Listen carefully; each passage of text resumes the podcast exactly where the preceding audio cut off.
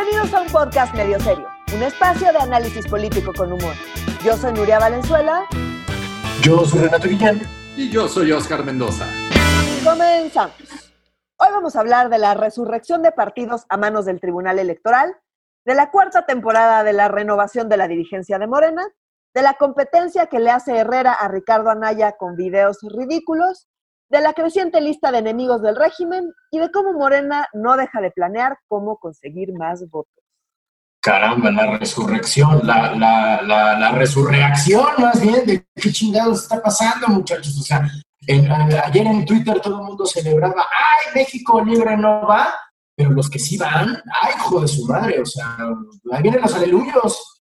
Renato, ¿recuerdas que eh, habíamos dicho que con todo el registro de los nuevos partidos, que había habido todo un proceso desde el año pasado, como para que hubiera eh, nuevos partidos como el de Margarita Zavala y Felipe Calderón, o de Encuentro Social que había perdido el registro para que otra vez tuvieran el registro, u otros que este, más ligados a sindicatos y líderes gremiales este, tuvieran el registro y que el INE eh, hace pues, yo creo que hace como mes y medio les había negado el registro y dijimos, esta no, esta historia no se ha acabado, porque recordemos que Electoral va a poder rescatar algunos y a como está el control de Morana del Tribunal Electoral, pues huele a que esta historia no se ha acabado. Y dicho y hecho, y ayer, pues sucedió lo que temíamos muchos.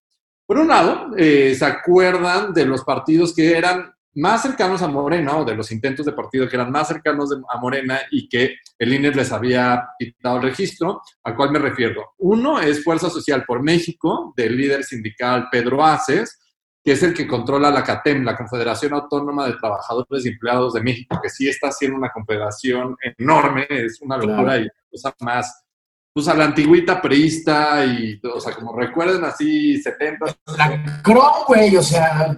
No, la CROC ya está chiquita en comparación a la CATEM, esto es una locura. No manches. Pues el INE le había dicho que no, no, le iban a dar su registro, pues el Tribunal Electoral ayer dijo por unanimidad que sin pedo, este, Fuerza Social por México y Pedro Ace sí van a tener partido y que sí van a estar en la elección y en la boleta el próximo primer domingo de junio. Después, el Partido Redes Sociales Progresistas, que es el ¿Qué pedo con ese nombre? Perdóname, perdóname. ¿Qué pedo con ese nombre Redes Sociales Progresistas? Que no mamen. No, y ahorita, no, no, y ahorita te voy a mandar los videos del líder cantando. No, no. Ya lo vi. Hay unas cosas gravísimas de esto, Renato. Pues este es el partido del yerno del Vester Gordillo. Recordemos que Andrés Manuel dijo que pues, el Vester pues era una perseguida política, la sacó de la cárcel y pues ella no es corrupta, no, no, no, no tenemos ningún problema con la líder sindical. Entonces, pues su yernito, como pues ya este, su partido Nueva Alianza ya no la representaba y pues no la apoyó mucho mientras estuvo en el bote, este, decidió, hacer su, decidió hacer su partido de redes sociales progresistas y eh, el, el INE le había negado también el registro y el Tribunal Electoral, ¿sabes qué dijo? No, el, el, del Bester Gordillo sí debe tener su partido. Lo que dijo el INE eh, respecto a que se le había negado el registro porque había habido intervención de afiliados y dirigentes del CENTE, así como aportaciones no aclaradas y dádivas por parte del CENTE, no era tan grave. que ¿Cuál es el pincho problema? El partido Redes Sociales Progresista sí debe de estar en la boleta, no se preocupe. Después está el Partido Encuentro Solidario, el nuevo PES, o sea, como en vez de Partido Encuentro Social, que el INE ya le había dado el registro, pues el Tribunal Electoral rectificó su registro. Y ahora están a los que dijeron, ni madres, o sea, los enemigos de Morena y Andrés Manuel. El principal y el archienemigo, que sí me imagino esto como una caricatura así de con una nube lloviendo, así, una cosa bien locochona. Es México Libre, el, el, el partido de Margarita Sabrina Calderón, Recordemos que por un tema ahí de aportaciones que lo hicieron con tarjetas de crédito, pues por FIFIs les habían Exacto. Vía clip, vía clip. Te recordamos que es una manera que prácticamente cualquiera, es una tecnología que prácticamente cualquiera puede adquirir para poder cobrar con tarjeta, ¿no? Entonces fue lo que ellos hicieron y, bueno, ya continúa. Ahorita tengo mis notas, pero al los que les llega su tarjetita de apoyos sociales, que es una tarjetita este, con la marca Visa, este, podrían pagar su, hacer su donación a México Libre a través de esta aplicación este, de Clip. Pero bueno, eh, pero a México Libre le dijeron, mi madre, estuvo el Tribunal Electoral con una votación de 4 a 3, eh, corroboró lo que dijo el INE, que no, que México Libre sí violó gravemente las reglas este, y que hubo 50 aportaciones en, en efectivo no identificadas por un monto de un millón mil pesos y que incluyó las reglas de transparencia y pulcritud en sus ingresos y gastos. Pero recordemos que este argumento no aplica para el partido Redes Sociales Progresistas ni para Fuerza Social por México. Ellos no hay ningún problema. O sea, Pedro Aces, que es súper cercano a Morena y Andrés Manuel, no hay problema, no le dieron su registro, el INE, no te preocupes, el tribunal, nosotros lo controlamos y ahorita te lo damos. Al yerno del Bester que ayudó en las elecciones del 18, este, y el Bester que ayudó en las elecciones del 18 a, a, a, ganar a Morena, no te preocupes, no te lo dio el INE, ahorita te lo damos, pero ya cuando se trata de Margarita Zavala y Calderón, que sí son los archienemigos de este régimen, ni más, a ellos no le dieron el registro. Y por último, también asúmate a nosotros, eh, del, eh, que está ligado al expanista Manuel, Manuel Espino, que él es el... El, que, el yuque, cabrón. ¿Se acuerdan el que es del norte, que él sí tenía el movimiento de volver a empezar, que es dirigente del PAN? Pues a él también le dijeron, ni madres, tú no puedes tener registro y ahí se acabó la historia. Por lo pronto, todos los partidos que no les dieron el registro y que eran y que se daba besitos con Morena, a todos ellos les dijeron, venga, chepa acá y tengan su registro y en 2021 los necesitamos en la boleta y además de que están en la boleta, eh, necesitamos que nos ayuden a ganar la elección también. Entonces, pues ese es nuestro tribunal electoral. Ya saben que yo en mi ñoñez infinita me gusta clavarme y meterme exactamente a cómo están argumentando las votaciones en, este tipo de decisiones, porque pues así ¡Órale! Entonces solo quiero aquí hacer algunas anotaciones sobre lo que acaba de decir Oscar. La primera es que efectiva, o sea, redes sociales progresistas, que es el partido del yerno del Bester, el INE identificó que 25, más de 25%, o sea, una cuarta parte de los ingresos de esta organización, eh, pues venían, los habían recibido en especie, o sea, eran opacos. Como son en especie, pues no, no podían como rastrear bien. Entonces, y esto asciende a 5 millones 829 mil pesos, ¿ok? Que es 25% de lo que recibió eh, esta organización política. En contraste, eh, de aportaciones en especie, en contraste, el tema de México Libre fue un millón y cacho y representa 8% de los ingresos que recibieron. Y esto fue vía clip, o sea, acá es un tema como de la... ¿Cuál es el tema con clip? Eh, que clip no guarda la información de la tarjeta. Clip como tal no lo guarda, pero está en el sistema bancario. Entonces, eh, pues podrían solicitar la información a la Comisión Mexicana de, de Valores y ya, o sea, a ver, Santiago Nieto pues capaz de meterse a cualquier cuenta de cualquier persona, de cualquier cosa. Hay capacidad, el gobierno tiene la capacidad para indagar en, eh, en esta información y no lo hicieron. Entonces, acá, ¿cuáles fueron los argumentos? Por un lado, para México Libre, eh, los tres eh, magistrados y magistrada que estuvieron en contra de, de que no, de, que no les diera el registro a México Libre dijeron, bueno, está este tema de lo de CLIP, y nos parece que el INE lo que debía haber hecho fue pues, eh, agotar su capacidad de fiscalización.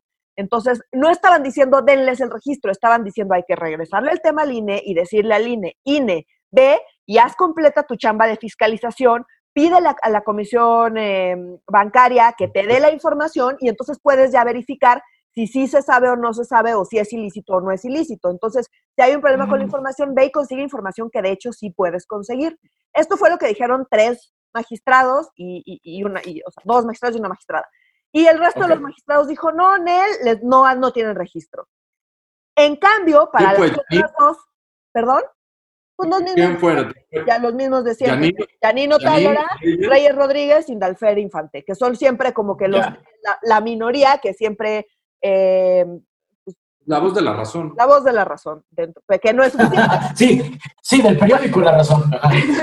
Exacto. Y que igual que en la corte, pues no les alcanza para tener mayoría, pero bueno, pues fueron la voz de la razón en este caso. Ahora, ojo, este argumento que ellos tenían para México Libre fue exactamente el que usaron todos para el para sí de otorgarle eh, el registro al resto de los partidos. Dijeron, pues claro. No, pues nada de que son opacos. Hagan bien su chamba y vean y fiscalicen chingón y vean si efectivamente son opacos y no digan, ay, parece que son opacos. Entonces, con exactamente el mismo argumento, eh, a unos les otorgaron el registro, a los que pues, son eh, sospechosamente em, afines a Morena, y a pesar de que hubo tres magistrados que utilizaron este mismo, mismo argumento para otorgar el registro, o bueno, permitir que, que, no se bloquee el registro de México Libre, los otros cuatro magistrados dijeron, ah, no, en este caso particular ese argumento no nos convence. Exactamente el mismo argumento, que es que el INE vaya y, y, su capacidad de fiscalización la agote, no la, no, no la agotaron, nada más dijeron, ah, pues esto se ve opaco, NEL. Y entonces el tribunal... ¿No le recuerda esto como a temas de la... O sea, como mis déjà vus están a lo bestia, o sea, como... Está... el, nivel, el nivel de control que tiene actualmente esta administración y en específico Andrés Manuel sobre los organismos autónomos más cabrones, o sea, como uno, el máximo tribunal en materia de justicia, que es la Suprema Corte de Justicia de la Nación, y por el otro, el que dirime los conflictos electorales y que ya no hay otra instancia más que el Tribunal Electoral están cooptados. Esto está de la fregada. O sea, como no, no está libre tendría que ser partido y que estoy. Ah, esa, es, esa es la otra que yo tengo acá el comentario, porque también veo mucho, ¿no? En redes sociales y muchos opinadores diciendo, ay, qué bien, y Calderón y Margarita Zavala no se merecen el registro. ¿Sabes quién tiene que decidir si se merecen el registro o no? La gente en las urnas. Yo creo, a mí no me gustan como opción política. A mí tampoco. No nunca por ellos creo que ya tuvieron su oportunidad, la cagaron, que se retiren y que den, den espacio a nuevas opciones políticas. Esa es mi opinión de Nuria. Pero creo que eso no le corresponde, no le corresponde al tribunal, utilizando exactamente los mismos argumentos, pero en sentido contrario que utilizan para rescatar a los otros partidos. Decir, ay, no, pues no queremos que sean opción política. No te toca a ti como magistrado ni como magistrada determinar si son o no son opción política. Te toca ver, ¿cumplen con las reglas? Sí o no. Si cumplen con las reglas, que vayan a la boleta. Y si en la boleta la gente no vota por ellos, bien merecidos se lo tienen. Pero no tiene que ser una decisión desde el Poder Judicial. No es justicia que, que, que, utilicen las reglas de manera de manera diferente. El mismo argumento para favorecer a uno, sino favorecer a otro. yo estoy de acuerdo con Nuria. Yo no, no, me interesa que Margarita Zavala y Calderón tengan un, un, partido. Tengo el mismo argumento, pero también creo lo mismo. Si, si estás diciendo que Pedro Aces y el yerno del Bester Gordillo pueden tener un partido, habiendo violado las reglas mucho más cabrón de lo que lo violó México Libre, la verdad aquí sí no hay un piso justo. Y como dices, que sean los mismos ciudadanos en las elecciones. Las reglas para obtener el registro está cabrón. O sea, y también, si ya llegaste como partido, las reglas para mantenerte como partido y que te den el reconocimiento son, es el 3% eh, de la votación válida emitida. Es un chingo de votos. Así es. Y bueno, eso es en el caso de estos dos y de México Libre. Y en el caso del PES, la argumentación era distinta. Entonces, en este caso, el ponente del tema del PES fue Janino Talora, que es de la minoría. Y entonces ella, pues, ella proponía pues, negarle el registro como partido y, revocar la resolución del INE y decir, Nel, son unos aleluyos. La Constitución dice expresamente que los aleluyos no van, porque eso dice la Constitución. Entonces, pues, esto va contra la Constitución, Nel. Y dijeron, no, no, porque en realidad donde, donde hubo injerencia de los aleluyos, pues ya los, ya los castigaron por, por esas asambleas y aún sin esas asambleas igual cumplen con los requisitos, entonces eso sí se vale. Hay aleluyos, o sea, como... Hay ministros. Son aleluyos, hay, o sea, como... Hay gente, que, hay gente que da misa, bueno, no sé si sea misa en los protestantes, pero, o sea, hay, hay, hay ministros, hay gente que tiene un cargo religioso, pues. Sí, que participaron activamente, activamente en la organización de la asamblea. Y no es como una asamblea sí, la otra no. O sea, activamente dentro del partido participan. Va más allá de una asamblea sí, la otra no, y cuántos militantes y cuántos militantes no. Activamente, esta es parte de su ADN, los aleluyos. Entonces ella decía, pues, pues, es inconstitucional porque la Constitución expresamente prohíbe la participación de grupos religiosos en la conformación de partidos políticos.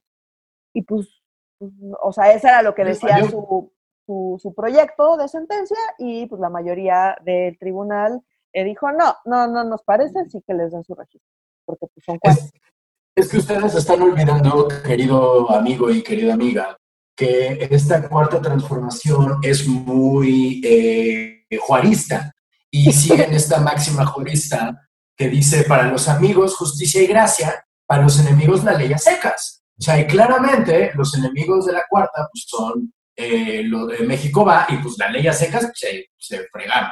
Pero a nosotros justicia y gracia, pues porque son sus nuevos, su, su, su, esto me recuerda como cuando a mediados de los 90 Salinas creó al PT y, y al Verde y a todos los demás partidos satélite de, del PRI, y luego también dijo, ah, necesitamos este, representación este, obrera, y agarraron a todos los sindicatos. O sea, es un déjà vu histórico muy grande, es otra vez un partido que puede, no importa tu ideología, no importa tu lugar en la escala social, puedes entrarle, pues porque igualito que el PRI, nada más que ellos no son corruptos, ellos son distintos. Oye, también otra cosa bien importante que decir, Renato, o sea, como abonando lo que estás diciendo, eh, sobre este partido, el de Pedro Aces, recordemos que también Pedro Aces, el de Fuerza Social por México y el que dirige también la CATEN, recordemos que Pedro Aces es íntimo de Monreal, del senador Monreal, dirigente de los morenistas en, en el Senado de la República. Entonces también este partido es el plan B de Monreal, o sea, como si no obtiene lo que quiere él hacia 2024, pues ya tiene un partido para él, para, operar lo que él necesita. Entonces también esto está, está fuerte, o sea, como... Entonces, FSM es Fuerza Social por Monreal. sí, exacto. Ah, exacto. Qué chido. Oigan, les, eh, pondremos ahí el link del Partido Redes Sociales Progresistas para que vean ahí sus canciones. Está, está ah, grueso, yo no entiendo qué es lo que acaba de suceder. Pero bueno. Perdón, quiero hacer una pequeña anotación. Estoy viendo aquí el artículo de Wikipedia. El nombre completo de Pedro Aces es Pedro Aces Barba. Pedro Aces Barba con real, no manches, que es perfecto. Es que es por es perfecto, güey, no puede ser. Pedro Aces Barba con real. Pedro Barbo Monreal, sí, señor. ¡Wow! Ah, no, pues no, no, no. Si esto saliera en un guion, diría como esto es absurdo. O sea, qué chiste más, más evidente, señor. Ah, bueno, en fin. Eh, ah, hablando de Morena, este, la dirigencia de Morena entra en una cuarta temporada. ¿No? Viene una tercera encuesta. O sea, ya por, porque ya ven que eh, son, que es un partido unido y cohesionado y que todo el mundo está de acuerdo en Morena se requiere una tercera encuesta para saber quién va a dirigir el partido que no sea Andrés Manuel López Obrador. ¿Por qué pasó esto? A ver, otra vez vamos a retomar lo que dijimos hace dos episodios. Este tema puede ser complicado porque cada encuesta es diferente y no, entonces vamos a hacer un recuento rapidísimo. Primero hubo una encuesta, había un chingo de candidatos y de candidatos, ¿no? Sí. Entonces, de las mujeres eran menos, entonces por un tema de equidad de género ellas eh, eh, digamos, que entraban a, la, lista de opciones, y entre los hombres hizo una encuesta de reconocimiento, es decir, pues ver si la banda los ubicaba, mm. sabía quiénes eran, entonces, pues dentro de esta encuesta de reconocimiento, pues como uno de los candidatos es Porfirio Muñoz Ledo, que lleva como 1500 años en la política, pues obviamente fue el que pues tenía un mayor reconocimiento. Esto es, ubico quién es esa persona, ubico que existe en la vida política, nada más, eso era. Y en segundo lugar, lejos, pero digamos relativamente lejos, estaba Mario Delgado. Lo cual es lógico porque pues no lleva 1500 años en la política nacional, ¿no? Ok. Esa fue la primera pregunta. Entonces, ya que, ya que vieron a, quiénes la gente ubicaba, entonces dijeron, bueno, ok, ahora vamos a preguntarles de estos que ubican, ¿quién quieres que sea tu presidente y quién quieres que sea tu secretaria general? Entonces, en la secretaría general ya quedó seguro, ganó Citlali Hernández. Entonces, dado que es una mujer, pues en la presidencia pues toca un hombre, ¿no? Entonces, eh, está básicamente entre Porfirio Muñoz Ledo y Mario Delgado. ¿Cómo se eligió en esta, en esta encuesta? Vía una encuesta, perdón, disculpen la redundancia, pero quiero explicar qué es una encuesta y por qué pasó lo que pasó. ¿Qué fue lo que pasó? Que hubo un empate técnico entre Mario Delgado y Porfirio Muñoz Ledo. Porfirio Muñoz Ledo Esto sí explica lo súper claro y ojalá lo escuche el viejito, mayor de, Morena, porque... No, y muchos comunicadores y mucha gente, yo no sé si es condolo o es que no entienden de estadística o una combinación de ambas o unos una y otros otra, pero voy a intentar ser súper clara de qué quiere decir empate técnico y por qué pasó lo que pasó. A ver, hay una encuesta, no es llegar y preguntarle absolutamente a todo el mundo. ¿Qué pasa en las elecciones? Nosotros vamos a votar y se cuentan todos los votos de todo el mundo y quien obtenga más votos gana. ¿Ok? Eso es literalmente la gente que sale a votar, se cuentan sus votos, quien tenga más votos gana. Así hayas obtenido solamente un voto más que, que, tus contrincantes. ¿Ok? ¿Por qué? Porque esto es, le estamos preguntando a todo el universo de votantes que, que vayan, salgan y voten. Eso es una votación. Es una encuesta. En una encuesta no vas y le preguntas absolutamente a todo el mundo. En una encuesta vas y vía un muestreo que es eliges solamente a una muestra representativa, es decir, a un grupo reducido de personas que reflejan más o menos el sentir de tu universo total, que en este caso son los simpatizantes de Morena, fueron y seleccionaron algunos simpatizantes de Morena para que mediante cálculos matemáticos pudieran saber cómo estaban las preferencias entre los simpatizantes de Morena. ¿Ok? Entonces les preguntaron, ¿quién quieres que sea tu dirigente? Pues resulta que eh, en, los resultados de esta encuesta salieron eh, en un porcentaje muy similar Mario Delgado y Porfirio Muñoz Ledo. Un poquito arriba Porfirio Muñoz Ledo, pero eso no quiere decir que haya ganado. ¿Por qué? Porque Por no punto 05 puntos. O sea, punto 05 puntos. Punto 05 puntos. Entonces, a ver, ¿qué quiere decir una encuesta? ¿Cómo se interpreta una encuesta? Una encuesta no es voy a contar el número de votos. No hay número de votos. Es pues voy a interpretar los resultados para hacer una predicción de cómo se reflejan las preferencias dentro de toda, eh, de todos los simpatizantes de Morena. Entonces, pues son proyecciones matemáticas que tienen márgenes de error.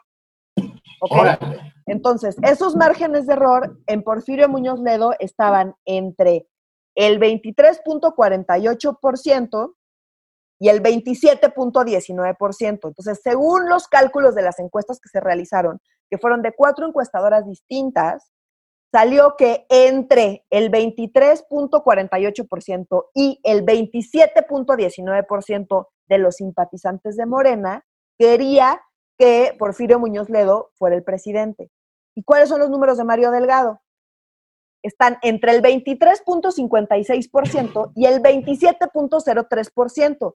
Es decir, existe la posibilidad de que en realidad el porcentaje de Mario Delgado sea mayor, o sea, ya en la población total de, de simpatizantes de Morena, sea mayor que el de Porfirio Muñoz Ledo. Ok porque es una... Sí.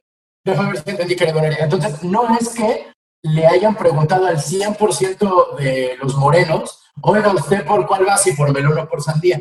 Lo que pasó fue que le preguntaron a un cachito y con base en ese cachito dijeron, bueno, puede que, porque ya ves que las matemáticas nos dan un chingo de certeza en esta vida, puede que sea de este rango a este rango y este otro puede ser de este rango a no, este rango, ¿no? No es un puede que, es un seguro ah. está entre este rango y este rango, pero no te puedo decir el número exacto. O sea, justo las ah, matemáticas sí te pueden decir con certeza que el porcentaje de preferencias está entre los dos números que les acabo de dar. No, lo que no te pueden decir es segurísimo, este es el numerito. Entonces, el rango de preferencias de uno y de otro se traslapa. ¿Qué quiere decir? Que cualquier combinación en esos dos rangos es posible. Mm, Entonces, dado que se traslapan, o sea, es decir, Porfirio Muñoz Ledo está entre 23.5% y 27.2%, redondeado. Y Mario Delgado está entre el 23.6% y 27% son prácticamente iguales sus rangos. Lo mismo. Entonces, el numerito específico que salió, que es el promedio de todo esto, pues sí, el de Porfirio Muñoz Ledo es un poco más alto que el de Mario Delgado. Pero cuando ves los márgenes, porque estas son otra vez, es una predicción a partir de los números, es, una, es un tema estadístico, eh, no puedes decir con certeza que hay más gente que, que prefiere a Porfirio Muñoz Ledo sobre Mario Delgado. Están demasiado cerca, no puedes, no, tú no puedes, como no le preguntaron a todos y solo hicieron una muestra, le preguntaron a un cachito y después hicieron cálculos matemáticos, eh, no hay manera de poder decir con certeza que ganó Porfirio Muñoz Ledo, no, empataron. En términos estadísticos, empataron. Ok, en términos estadísticos hay tanto chance de que llueva como de que no llueva, ¿no? O sea, es un porcentaje, muy bien. Y entonces, ¿ahora qué sigue? ¿Qué? ¿Preguntarle así a todos los morenos si se van con melón o con sandía? No, van a volver a hacer una encuesta, pero la encuesta ya solamente va a ser entre Mario Delgado y Porfirio Muñoz Ledo. Recordemos que la encuesta la que, en la que pasó esto, había otras personas que obtuvieron porcentajes mucho menores. ¿Ok? Entonces, la nueva encuesta solamente va a tener dos opciones, Mario Delgado y Porfirio Muñoz Ledo. ¿Y qué tal que vuelvan a técnicamente empatar?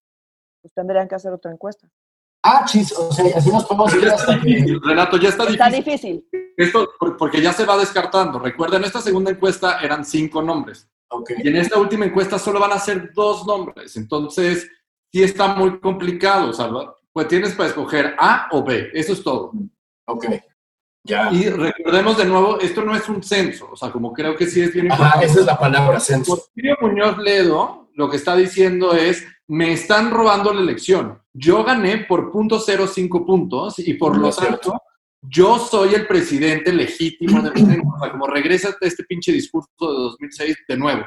Yo soy el presidente legítimo de Morena y de hecho voy a tomar las instalaciones del partido porque yo soy el presidente de Morena. Lo que responde Mario Delgado es, ni madres, güey, ni tú ni yo somos. O sea, como tenemos que irnos a una segunda vuelta, en este caso una tercera vuelta, donde solo se decanta entre dos, dos posibles presidentes de Morena o dirigentes de Morena. Es lo único que les van a preguntar. Es la diferencia. no parece entender que la gente no fue y emitió un voto. Como explicó Nuria, esto es una muestra representativa de lo que de aquellos que se dicen identificar y que, que dicen ser militantes de, de Morena. Entonces, esa es la diferencia entre un censo y una encuesta. Entonces, por ejemplo, o sea, poniendo el ejemplo con el INEGI. Recordemos que los censos se hacen cada 10 años. ¿Por qué? Porque un censo implica ir a todas y cada una de las casas de todos y cada uno de los mexicanos y contarlos uno por uno. Eso es un censo. Las votaciones tienen la misma lógica, se cuenta voto por voto. Y si tú tienes un voto más que yo, tú ganas. Punto final. Y luego otra cosa distinta son las encuestas. Entonces las encuestas no van a todas y cada una de las casas, sino que eligen algunas casas que representan a, su, a gente similar a ellos y con cálculos matemáticos pueden decir, bueno, pues ya sabemos que eh, tenemos el cálculo de que más o menos así se comporta eh, lo que sea que estés midiendo dentro de la población. Pero son cálculos. Entonces una cosa es cálculos a partir de una muestra más pequeña y otra cosa muy distinta es ir y preguntarle a todos y cada uno de ellos. Son cosas distintas. Aquí son cálculos. Entonces esos cálculos sí tienen que estar en rangos matemáticos que te digan con certeza quién ganó. Muy bien. En un censo o ir a preguntarle absolutamente a todos, pues no hay rangos, es pues tal cual el número que cuentas y ya. Son cosas muy diferentes. Es súper importante que se entienda porque la verdad que efectivamente Porfirio Muñoz Ledo lo está manejando como si la gente hubiera salido a votar por él y nadie salió a votar por él. Fueron cuatro encuestadoras que utilizaron muestras representativas de simpatizantes de Morena para preguntar. Y la verdad es que, pues a partir de los cálculos matemáticos, no nos pudieron decir con certeza eh, quién tuvo un mayor, una mayor eh, porcentaje de preferencia.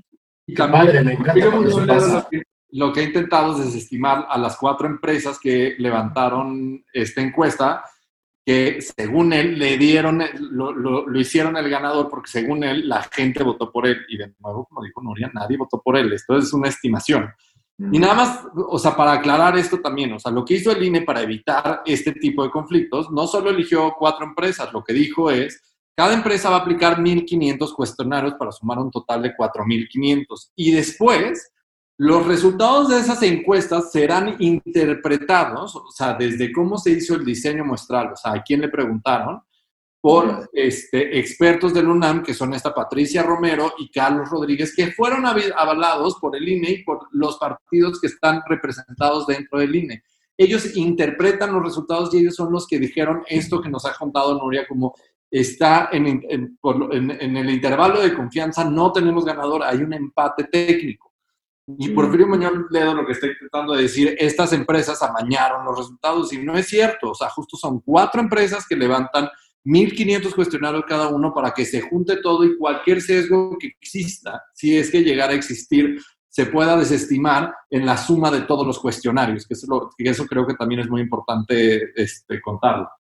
Así es otra vez, estadísticamente, o sea, las matemáticas, yo sé que para ti son como magia negra, pero son, bastante, son bastante precisas, o sea, te va a dar risa. Uy, sí, sí, precisísimas. Por eso ya tenemos dirigente en Morena. Claro, confiamos en las matemáticas. No, justo porque confiamos en las matemáticas, pues sabemos que hay un empate técnico. Pero de hecho, solamente quiero decir esto ya para cambiar de tema, pero se llama la ley de los grandes números como la base estadística para poder ah, interpretar una muestra pequeña a, a un universo total pero siento que... Somos la ley de los grandes números y tocamos rock and roll. Está bueno también para no hablar una banda. Entonces, eh, sí. Eh, ya, ya es un tema matemático ahí. Ah, ajá. Eh, ya va a ser entonces presidente del PRI, del PRD y de Morena, chance. Yo sospecho, yo sospecho que va a ganar Mario Delgado. Igual, porque cuando se reduce a dos nombres, sí puede ser que ese viejito es el que tenga mayor reconocimiento de nombre, pero no significa que ese sea el candidato que va a elegir la, mayoría de las personas para dirigir Morena. Entonces, yo creo que todavía esto veremos, ¿eh? Y sí creo que es moneda al aire todavía, ¿eh? Sí, es moneda al aire. Yo les apuesto un gancito marinela a cada uno, que aquí pueden estarse anunciando. Yo les apuesto un gancito marinela a cada uno de que gana este, Porfirio. Pero muere en el puesto. Es que a mí me encanta el otro, Entonces, sí, como, ajá, como cartas, van a ver, van a ver. Es Va, que siento que, lo macabro de, de, tu apuesta. Siento que esa es una preocupación válida, o sea, como si yo fuera simpatizante de Morena, a mí sí me preocuparía. O sea, tanto trabajo nos, nos costó conseguir un presidente de Morena para que se nos muera al año, pues no, estamos a alguien que le aguante tanto. años. Y no, no. O sea, si yo fuera simpatizante de Morena, más nomás por edad, nomás por edad, pues no, no, me parece riesgoso. Pero bueno, ya veremos qué dicen los simpatizantes de Morena. Y aparte dicen que es bien pedo, bueno, en fin. Este, ah, pasando no, pues, o sea, yo creo que no era tan pedo, porque si no tendría una cirrosis marca diablo, ya ha aguantado un chingo. ¿Quién sabe? Igual es aguantador. Hicieron bien su no, ser político, ser político claramente no acaricia, o sea, vean cómo está el señor, ya, ya sí se la llevó por el... no acaricia, güey. No, no acaricia, no, ser periodista no acaricia. Este, ah, otra cosa que no acaricia es sacar videos en el internet, porque yo quiero ver cómo se pone Nuria contándonos los videos de nuestro flamante secretario de, de, Hacienda, de Hacienda, ¿cierto? Sí, de Hacienda. Sí, pero porque le está, haciendo, le está haciendo competencias a Ricardo Anaya, acuérdate. Sí, qué pedo. Ay. Voy a advertir que me voy a ir enojando conforme les vaya contando este tema. porque me sentí yo, o sea, hice tantos corajes esta semana viendo estos videos. A ver, ¿qué pasó? Recordemos que está ahorita todo el desmadre de la desaparición de los fideicomisos, que está ahorita en el Senado. ¿no? O sea, de hecho hubo una movilización por parte de académicos del CIDE em, el martes que fueron a hablar al Senado a pedir y a eh, inconformarse eh, con el tema este de la desaparición de fideicomisos. Ha estado en el debate público, ha salido muchísima gente a defender los fideicomisos, en particular de ciencia y tecnología y de arte y de atención a víctimas han sido como los tres temas donde han salido a defender y a decir no puede, o sea, no puede ser que eliminen estos fideicomisos, ¿no? Entonces, eh, con todo este debate, eh, pues a nuestro secretario Herrera eh, decidió sacar unos videos explicando el tema de los fideicomisos. Y yo me enojé mucho porque la verdad es que no es, a ver, todo lo que dice es cierto, pero omite cosas súper importantes y argumenta cosas que está todo mal. A ver, voy video por video. o sea, como, es como si yo llego con mi esposa y le digo, oye, cariño, te puse el cuerno, y es cierto, pero no digo que fue con 20. Exacto, exactamente lo que hace. Entonces, em, el primer video es para explicar qué son los fideicomisos, cómo funcionan y por qué son malos de la malitud. malos de la malitud. Entonces, lo primero que dice es que a mí lo que me molesta es que los argumentos que él está utilizando, según él, a favor de su punto, son exactamente, o sea, son argumentos que puedes también utilizar en contra de su punto. El primero es, dice, solamente 0.5% del presupuesto es vía fideicomisos. Casi todo es vía presupuesto. Entonces, pues son la excepción o la regla. Si son la excepción y lo que tú estás queriendo es ir en contra de la corrupción, ¿Por qué chingados te vas en contra de 0.5% de la corrupción cuando podrías irte en contra de un porcentaje mucho más alto de corrupción? Por ejemplo, vía todas las administraciones directas que se van vía presupuesto, que son una mamada, que son súper opacas, que van y contratan a sus amigos, ahí, ahí sí estarían atendiendo la corrupción. Entonces, si van y eliminan... vamos a soltarle tu enojo. Y solo desaparecen los fideicomisos que consideras fifís, porque los que no son fifís como en teoría, o sea, como los del CENTE, a ese no le tocamos, o los del ejército, no los tocamos, esos fideicomisos mm. permanecen y además... No solo permanecen, sino que han aumentado muchísimo, en particular, o sea, justo salió esta semana, eh, que han aumentado así, así, en más de mil por ciento los fideicomisos del ejército, que esos sí son opacos y que la Auditoría Superior de la Federación lleva diciendo años que no tiene ninguna pinche regla de operación y se la viven diciendo, esos pinches recursos los están manejando de manera opaca y no sabemos cómo los estás gastando. Y se los ha dicho todos los años. Pero esos no hay problema. A los militares nadie me los toque. Y a los maestros tampoco. A los docentes les dieron una cantidad estúpida de dinero para el presupuesto de este año y para el que viene les van a dar más.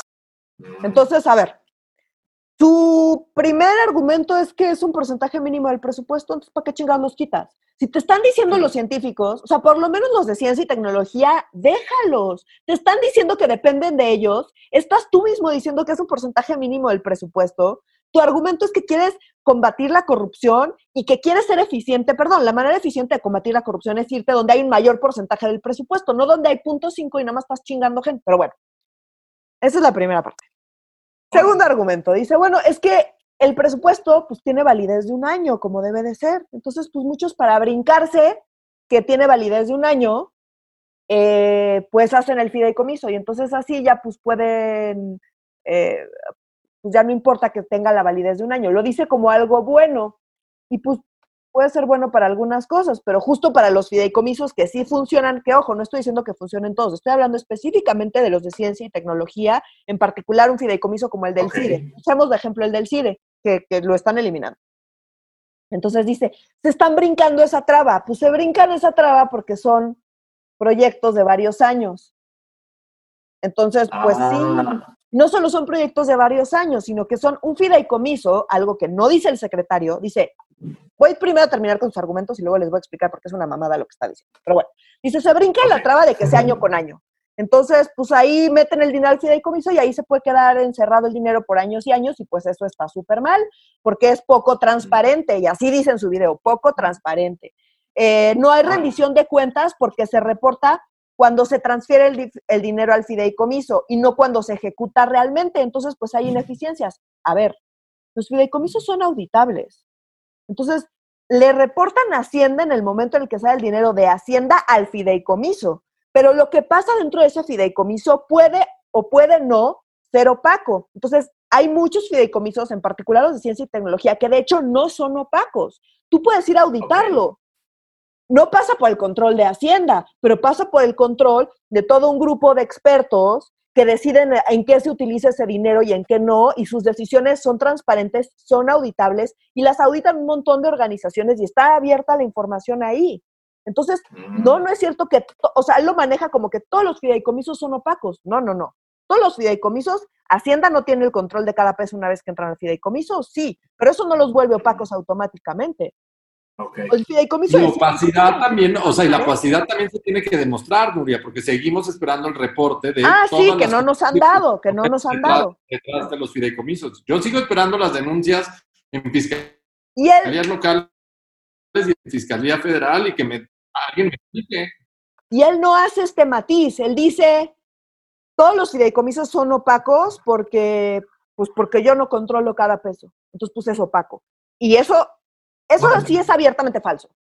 Porque lo que pasa, hay fideicomisos que son opacos, pero hay fideicomisos como los de los militares, por ejemplo, a los que, no están eliminando. Pero el fideicomiso del CID es perfectamente transparente. Entonces, eso que está diciendo es falso, no es cierto.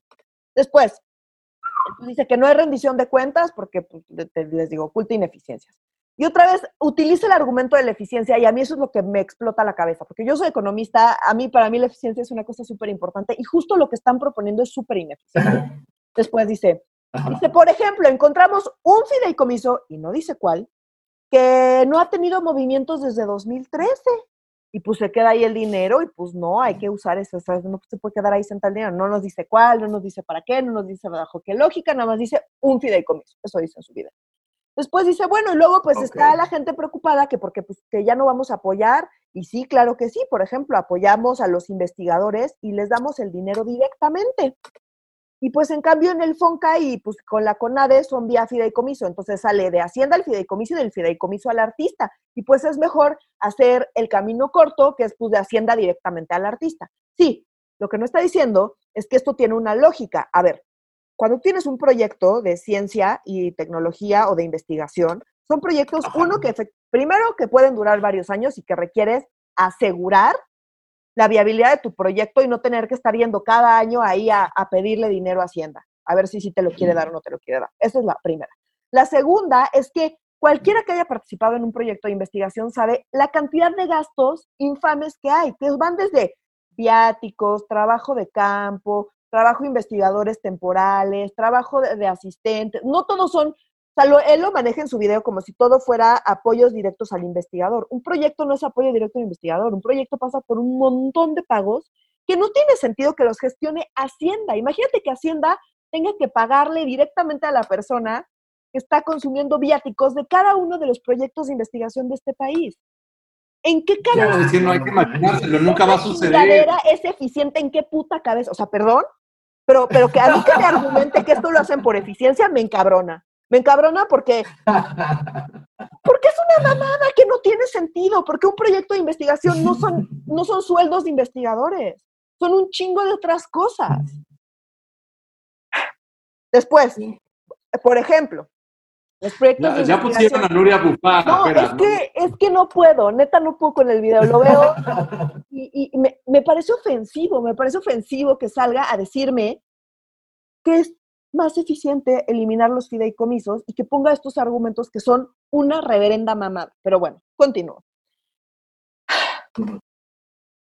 El tema acá, o sea, por- otro de mis puntos es, por ejemplo, vamos a pensar en una investigación que está analizando eh, programas de gobierno.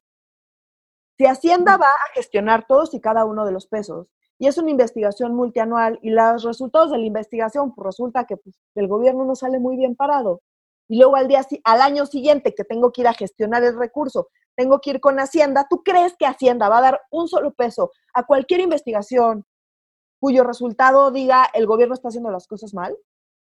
No, Por supuesto que no. Por supuesto que, en cambio, en un fideicomiso, que es un grupo de expertos que no tienen que pasar por el control de Hacienda, ellos pueden determinar y seguir fondeando y asegurar la viabilidad de estos proyectos. Entonces, si de por sí se está complicando muchísimo hacer investigación para mostrar las cosas que se están haciendo bien y mal en el gobierno, pues ahora cualquier evidencia que haya de que el gobierno está haciendo las cosas mal, pues, obviamente no les van a soltar un solo peso. Es súper No. grave que Hacienda tenga el control de la investigación, porque al final pues, se, vuelve, se, vuelve un instrumento, se puede, un instrumento potencialmente, pues, eh, de control político sobre los resultados de investigación. Es Y gravísimo. quien, los de- debería, y quien los debería defender, por ejemplo, el caso de ciencia y tecnología, es la directora del CONACYT. No, obviamente. No, no toquemos ese tema. Lo vamos a dejar Mira, otro mira, episodio, mira. porque es demasiado para mí hablar de esa mujer. Voy a continuar ahora con el segundo video que sacó Herrera. Entonces, este fue el primer video. Y luego en el segundo video dice, ay, pues hay tres argumentos que me andan preguntando y pues quiero, hice este video este, para contestarles sus preocupaciones y que vean que no hay pedo. Entonces, el primero dice, bueno, pues están diciendo que omitió él en su primer video, como les dije, el tema de pues, los proyectos multianuales. Y pues sí, sí es cierto que hay proyectos multianuales. Y pues sí, sí es cierto que pues yo ya dije que el presupuesto pues es año con año, pero bueno, no hay pedo, porque miren, por ejemplo, en el cine pues está el IMCINE y ellos van a administrar todo, entonces ahí pues ellos lo hacen súper bien y no hay pedo. Y en el tema de ciencia Ujú. tampoco hay pedo porque el total de lo que, del presupuesto que se destina a ciencia es más o menos constante todos los años. Entonces, pues, pues ya tenemos el cálculo y pues no se necesita un fideicomiso porque ya sabemos cuánto es lo que se gasta en ciencia y tecnología. Sí, no más que ahora el control lo tiene Hacienda. Y entonces el problema es el que les acabo de decir. Tengo que ir a negociar Mm. para mi proyecto particular con Hacienda cada año. Y si mi proyecto no le gusta al gobierno, no me van a dar recursos. Y ese es el problema sea, de es dar ahora el control a. Hacienda. No solo es ineficiente, porque es ineficiente que Hacienda me ande depositando mis viáticos del proyecto de A ver, investigación. a ver, vamos a ver si entendí. Si yo tengo un proyecto de investigación para medir cómo está jalando la política social de este país, pueden salir cosas buenas, pueden salir cosas malas. Entonces, si yo fuera un investigador, tendría que ir a tocar a la puerta de Hacienda para ver si me dan dinero para investigación, pues ya valió madres, ¿no? Exacto, exacto, ya valió madres. Ah, pero no te preocupes, tenemos pero él, él, lo junta porque dice, el total de lo que se gasta año con año es el mismo. Entonces, pues yo lo presupuesto. Pues sí, lo presupuestas, pero falta que me lo sueltes para mi proyecto particular si mi proyecto no te gustó. Y ese es el problema, y ese es el riesgo. Entonces, y eso obviamente pues no lo dice, ¿verdad? Después el segundo dice, ay, están muy preocupados por las víctimas, pero pues no hay pedo, porque ya hay aportaciones a víctimas que se manejan vía los programas presupuestarios y pues, o sea, pues no hay ningún problema. Y pues, que van a dar ahora bequitas a las víctimas en vez de reparación del daño. Es una lógica completamente distinta. Y la tercera, que aquí es donde terminé, es que yo no, no puedo dejar de explotar con estos videos. Tuve que volver a ver para hacer mis notas y, y casi se me sale el hígado. El tercero es opacidad. Dice, es que es mejor vía presupuesto, porque la ventaja del presupuesto es que si lo haces vía programa presupuestario, pues los programas presupuestarios necesitan tener reglas de operación y lineamientos publicados. Como todos los mm. programas de AMLO que no tienen. Ah, como, como cuando compraron las pipas de Huachicoleo, ¿te acuerdan? Perdón, pero tienen un chingo de programas que están operando sin reglas de operación hoy. Entonces, pues sí es cierto que la ley dice que tiene que tener reglas de operación, pero no cumplen con la ley. Entonces, que a mí no me venga a decir que es mejor porque tiene reglas de operación. No, no, chinga tu madre. Porque tienes un chingo de cosas que estás, que estás ahorita gastando que no tienen reglas de operación. Entonces, a mí no me vas a venir a argumentar que las reglas de operación son mejores cuando tú mismo no cumples con las reglas de operación. No, no, no. Y, y eso que dice que les vamos si tú, yo te voy a garantizar tus proyectos multianuales, pues dice el señor, pero pues nadie me garantiza que en la ley no dice. Y aunque lo diga la ley, no lo cumplen. Si no lo dice la ley, pues menos lo van a cumplir, nomás porque el señor dice, pues no le creo. No le creo. Estoy súper enojada. O sea, no, no, no, puedo con sus videos explicar. Sí, no, pero no, yo, yo, estoy botado de la risa, del enojo. O sea, es, que o sea, como, como a mí me hacen explotar las cosas en el legislativo, a Nuria desde Hacienda la ponen, pero a hervir como tetera.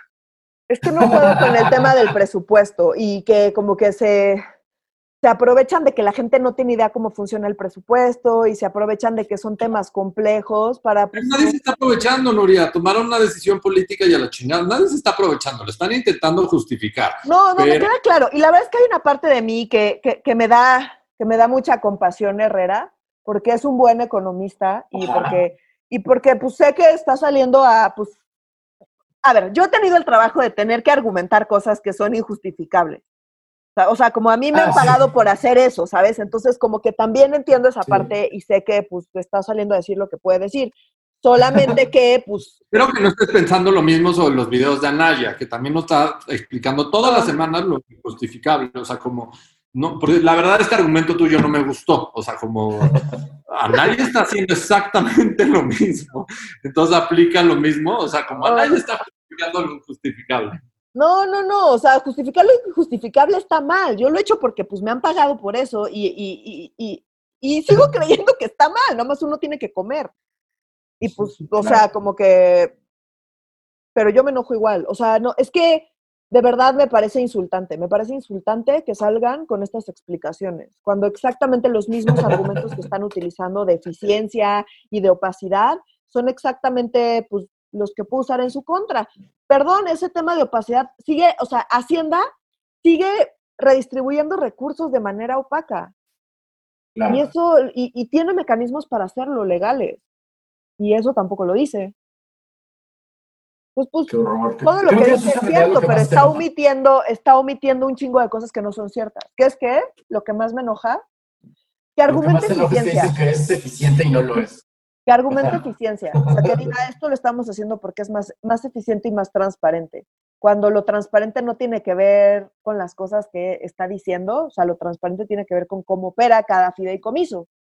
Entonces, nada más porque Hacienda no tiene el control, eso no lo hace más opaco, hace nada más que Hacienda no tenga el control, pero puede ser más o menos transparente, porque Hacienda puede tener el control y ser más transparente o menos transparente, porque si Hacienda tiene el control y decide reasignar esos ingresos, eh, ese gasto, perdón, Si decide reasignar el gasto de manera opaca, lo puede hacer, hay mecanismos para hacerlo y pues, él tiene, o sea, Hacienda tiene el control, pero no está siendo más transparente. Y lo mismo viceversa, o sea, si el control lo tiene un fideicomiso y ese fideicomiso eh, es transparente, pues no importa que Hacienda no tenga el control, si pues toda la toma de decisiones está abierta y transparente. Entonces, es una falacia, sus argumentos son falaces y eso me molesta, me molesta muchísimo. me parece un insulto. Yo quiero, yo quiero agradecerte que tú te hayas aventado no solo la explicación, sino ver esos videos para que ni nosotros ni la audiencia tengamos que hacerlo. O sea, fue un ejercicio en el masoquismo que se te agradece este, profundamente. A mí me divierte mucho verte enojada. Este, eh, este, es como ver al demonio de Tasmania tratar de, no llegar a la escena, ¿sabes? Eh, continuamos ahora con los temas un poco más leves, ¿no? Porque ya le dimos al número de cárnico de la semana, ¿no? Pero hoy en la mañana, ayer en la mañana o hoy en la mañana el presidente eh, Andrés Manuel nos mostró una, algo, ya ves que casi no es preocupante cuando un gobierno saca una lista y dice, estos periodistas se están portando bien y estos periodistas se están portando mal. Casi no es un síntoma de que algo malo está pasando, ¿no lo creen? Ya había pasado, también tomemos eso en cuenta, o sea, como no solo te la trae cantada todos los días en contra de la reforma, que les cortó la publicidad gubernamental, pero los publicita todos los días la grapa.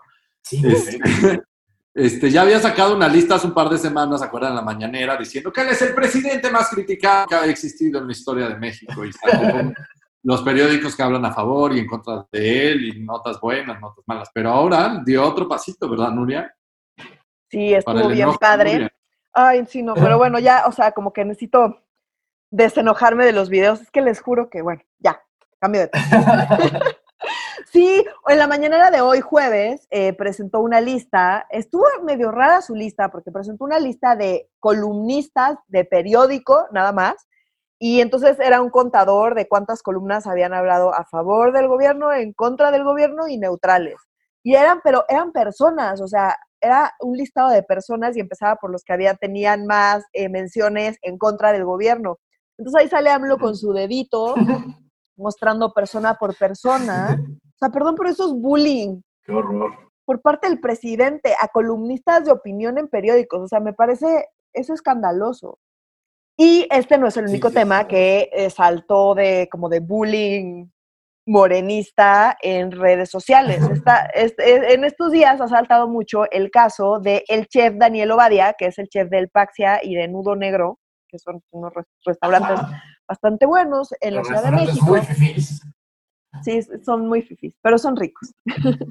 Eh, bueno, resulta que este chef, pues es un chef que tiene pues, sus redes sociales y se le ocurrió en septiembre, justo hace un mes, eh, pues, le dio retweet a un meme que se estaba burlando del vestido de, eh, de la no primera dama, de Beatriz Gutiérrez Müller, eh, ¿no? Entonces vean que era un vestido que parecía, bueno, que decían que parecía flano, no sé qué. A mí la verdad es que los memes de ropa, eh, o sea, de, de, cómo se viste una mujer en particular, no me parecen graciosos.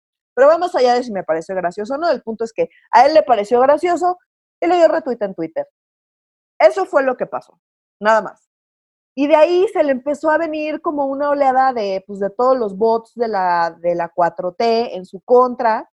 Y resulta que unas horas después empiezan a sacar que él había recibido dinero de Conacid por hacer salsa de pizza.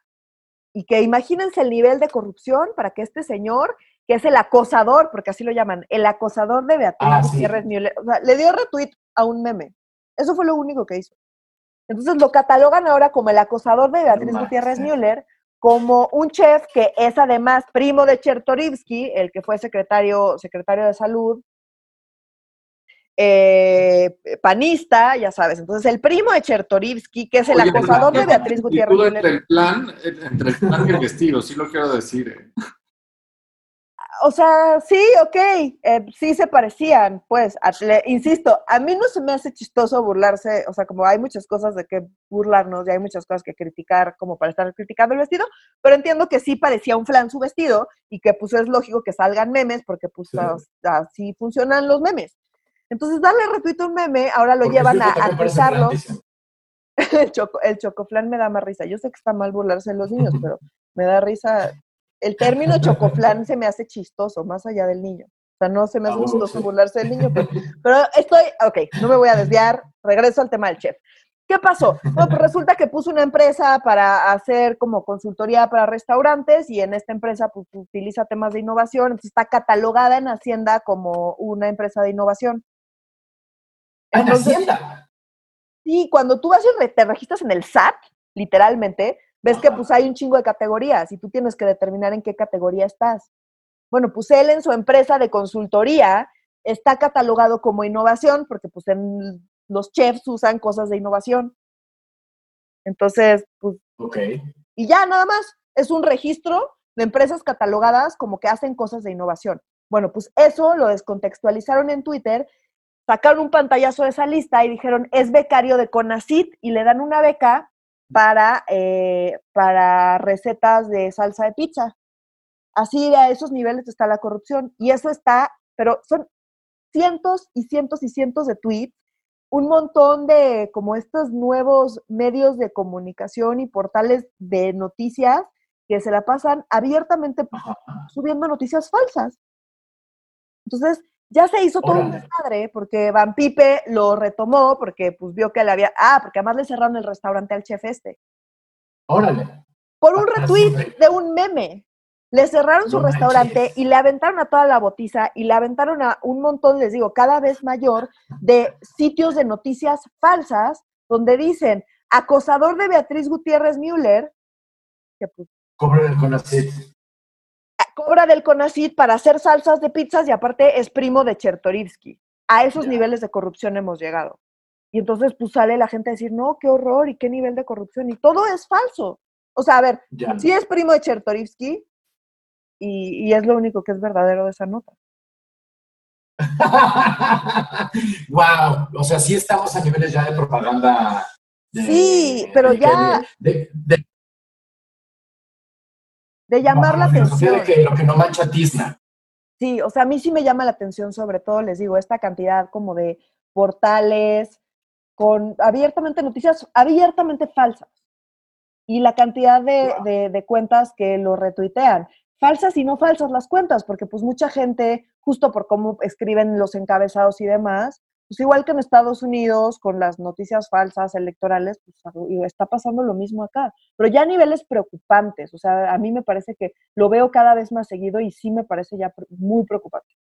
Querido Oscar, ya para terminar con nuestro último tema, te quería cantar una canción que estuvimos este, ensayando fuera de cámara. ¿Te acuerdas de Morena y Pablo Gómez? Morena y Pablo Gómez. ¿Y qué haremos esta noche, Pablo? Tratar de modificar la Constitución.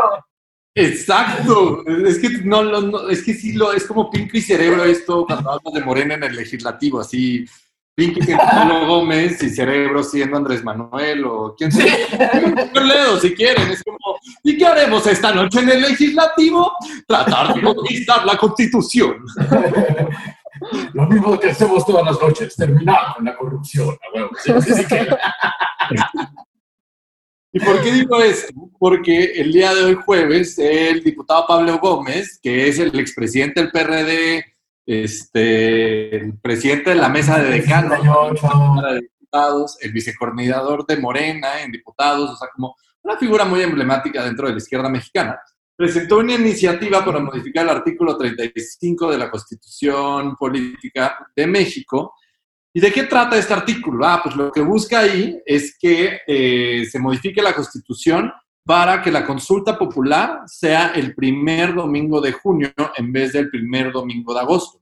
¿Por qué está haciendo esto? Porque, pues recordemos ahora que Andrés Manuel ya tiene su pregunta de la consulta popular, que es completamente entendible, inentendible, eh, se va a tener que hacer hasta agosto, no el día de la elección. Y pues ya le mandaron decir desde el INE a Andrés Manuel que pues, su consulta popular de su pregunta, que mi madre, si nadie le va a entender, va a costar 8 mil millones de pesos, porque es como casi organizar una elección. Entonces Que ya- dijeron muy fácil dentro de Morena. No hay pedo, pues modificamos la constitución, que sea el día de la, que sea el día de la elección. Esto ya veis, había sido una súper discusión cuando reglamentaron todo el tema de la consulta popular y, y ya habían, se habían puesto de acuerdo en que no fuera el mismo día de la elección, pues porque pues, claramente eh, favorecía al partido en el poder. ¿no? Entonces, pues Pablo Gómez dijo, pues yo no tengo pedo, no me importa que ya el acuerdo político haya, haya sido lo que haya sido, este, pues meto esta reforma a la Constitución, es solamente una iniciativa. Y por cierto, esta iniciativa viola por completo la Constitución, porque después hay otro artículo, hoy en nuestra actual Constitución, que no ha sido todavía modificada, que es el 105 Constitucional Fracción Segunda, dice que las leyes federales en materia, eh, federales y locales en materia electoral, podrán eh, ser modificadas y ser promulgadas hasta 90 días antes de que inicie el proceso electoral. El problema es que el proceso electoral para 2021 inició el 7 de septiembre de este año. Eso quiere decir que por la Constitución no te dejaría modificar las reglas electorales, pero no pasa nada. O sea, como modificamos el 35 y también modificamos el 105, ¿no, Nuria? O sea, como... Exacto, pues da lo mismo y pues luego se va a ir a la corte y la corte va a decir que no hay pedo, que tú hagas lo que tú quieras con la constitución porque pues es tuya para hacer y deshacer. Pues yo quién soy como corte, ¿verdad? Para, para impedírtelo, ni que esa fuera mi chamba. Entonces, pues vamos a ver qué pasa. Pero sí, o sea, aquí lo que pasó fue que preveían, como dijimos acá, eh, que la Corte les iba a echar para atrás su consulta claramente inconstitucional, entonces que ellos iban a decir, bueno, pues yo la hago por mi cuenta y le iban a hacer el día de la elección. Pero como la Corte les dijo que su consulta sí va, pues según la Constitución la tienen que hacer después, entonces no les es tan útil. Y pues, pues ¿cuál es la solución? Pues que modificamos la Constitución y ya estuvo. Y previo, previo a lo que hizo la Corte hace un par de semanas de darle acceso a esta consulta popular y esta pregunta inentendible, yo hubiera dicho y mi análisis hubiera sido como, pues no, o sea, como lo que está proponiendo Pablo, Pablo Gómez es claramente inconstitucional, si lo llegan a aprobar, pues la Corte lo va a echar abajo y pues todos tranquilos y chupemos todos a gusto, ¿no? Pero hoy, la verdad, no me atrevo a decir, uno, que hay que desestimar esta iniciativa, yo creo que sí hay que tomarlo muy en serio. Eh, dos, que si se llega a aprobar, no me importa que sea una reforma constitucional que necesita mayoría calificada, o sea, dos terceras partes, y que además tenga que pasar el mismo proceso a nivel estatal y que además este, pues lo van a hacer pues, mucho más cercano al, día de la elección, o sea, como que va a violar la constitución, pues yo digo, pues ustedes que creo que en este mundo fatídico, pandémico, pues creo que sí puede suceder, ¿eh? Entonces, yo, la verdad, voy a darle seguimiento a este tema y seguiré explotando, aunque viole completamente la Constitución. Y, pues, la verdad, lo que antes yo hubiera dicho, eso es una mamada y es una verdadera locura. Y les digo, auditorio, seguro no va a suceder. Hoy, pues la verdad, yo no estaría tan confiado y por lo tanto, hay que darle seguimiento a estas pinches locuras. Estoy, estoy completamente de acuerdo. Está súper triste nuestro caso, pero ya llegamos al punto donde no podemos confiar que la Corte detenga nada. Claro. Chale.